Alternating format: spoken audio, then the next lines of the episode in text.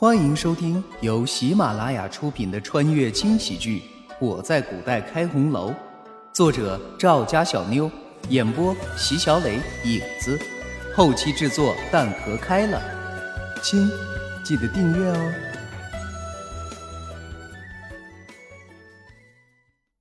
第一百二十三章。就在这个时候。毫不知情的百合端着一盘糕点，满脸笑意的跑了过来。因为有了叶子的加入，百合的生活悠闲的很，整日里就是看着小厨房做点吃的，再就是买买东西，身上脸上的肉也是一直往上飙。这会儿这么一跑，整个人看上去就是一颠一颠的。哎呀，小姐你回来啦，快来尝尝这是新做的芙蓉糕，可好吃了。百合说完这番话，叶子在心中非常诚恳地替他祈祷了一番。愿老天保佑你，我的朋友。吃吃吃，你就知道吃，也不看看自己现在都胖成什么样子了，你还有心情吃呢？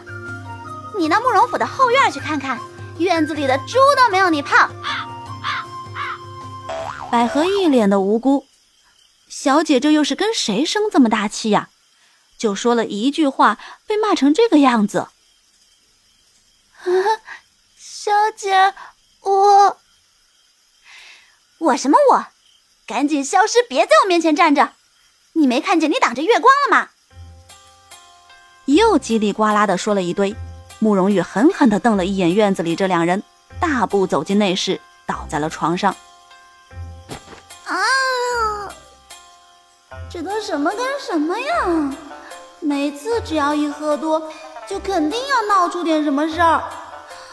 啊，以后老娘可怎么做人呢？不知道想了多久，慕容羽的眼皮已经越来越沉。一开始他还不屈服的硬撑着，到后来实在是坚持不住，索性闭上了眼睛。夜已深，周围变得安静起来。这一觉，慕容羽睡得并不踏实，浑身疼得简直没朋友了。一大早，他就忍不住身上的疼痛，早早的起来了。哎呦啊！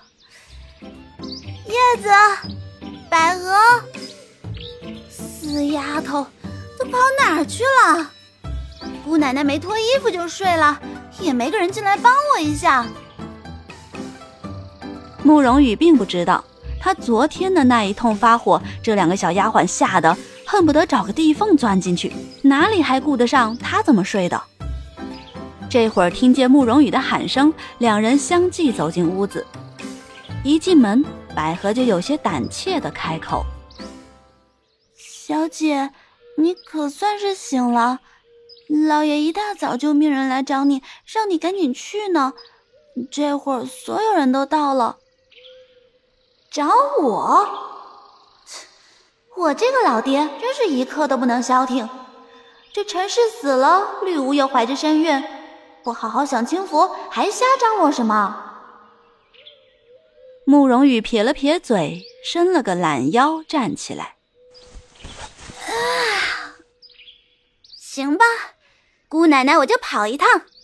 叶子，你跟我去。百合，你张罗下早膳的事。我饿的呀，简直可以吃下一头牛。是。两人接了命令，就开始分道扬镳。慕容羽带着叶子一路上有说有笑，那个样子就像是昨天根本什么都没发生一般。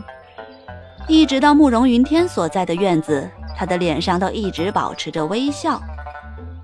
你在这等我，我去去就来。丢下叶子，慕容羽大跨步走进屋。一进门就看到满满的人，府中所有的女眷都已经到位。给父亲请安。嗯，起来吧。你来，坐到我身边。慕容云天今天的心情不错。看着慕容羽的眼神中，也没有了以往的凌厉，反而多了那么一抹慈祥。换作是别人，慕容羽肯定觉得他良心发现了。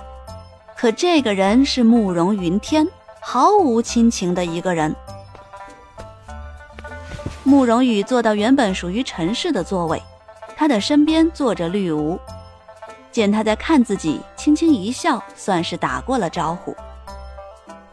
慕容羽坐定之后，环视了一圈屋中的人，除了被叫进宫中的慕容婷之外，府中的女眷应该是都来了，就连最近一直不参加会议的两个姨娘都打扮得花枝招展。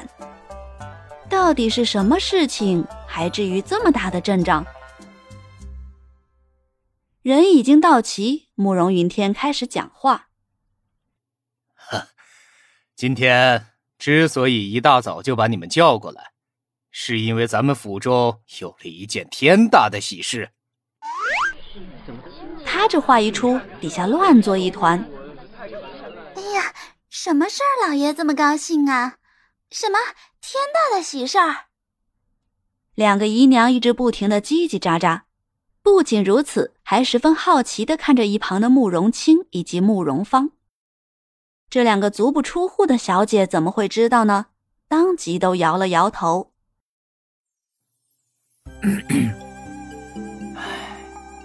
你们这帮人呐，就是这么没规矩，就不能学学绿芜安静一点儿？真是的。虽说是训斥的一番话，但慕容云天的脸上并没有任何生气的表情。见众人都低下头，他才继续说道：“昨晚宫里传来消息，婷儿被圣上宠幸，而且一举封为了贵人。”什么？慕容婷被皇帝宠幸了，还封为了贵人？听到这个消息，屋中所有的人都非常惊讶，但他们的惊讶都抵不过慕容羽的十分之一。他转过头，看着旁边同样一脸吃惊的绿芜，轻轻挑了挑眉，那意思很明显：“你可知道此事？”绿芜会意，摇了摇头，没有任何的表情。恭喜老爷了！是呀，是呀，恭喜老爷！原来呀，我总以为咱们大小姐是有福气的，可以嫁给王爷。这没想到，咱们二小姐也是个有福气的。说话的人是易姨娘，绿芜没来的时候，她是府中最受宠的。之所以受宠，全靠他这张嘴。他这么一说，显然慕容云天很是高兴，这会儿正赞许的看着他。旁边的张姨娘一看这架势，也不甘落后。我看呐，还是咱们老爷最有福气。现在就剩下四小姐和五小姐了，他日啊，要是也能再嫁个好夫婿，老爷呀，可就是圆满了。这句话说是马屁，也是提醒，就是在告诉慕容云天，你可别忘了，你还有两个女儿呢，她们也是可以助你一臂之力的。慕容云天怎么会不明白其中的意思？这次他也十分赞同的点了点头。嗯，青儿和芳儿也要好好的练习着琴棋书画，将来也好像你们的姐姐一样，找个好夫婿，有出息。这句话，慕容羽十分的不赞同。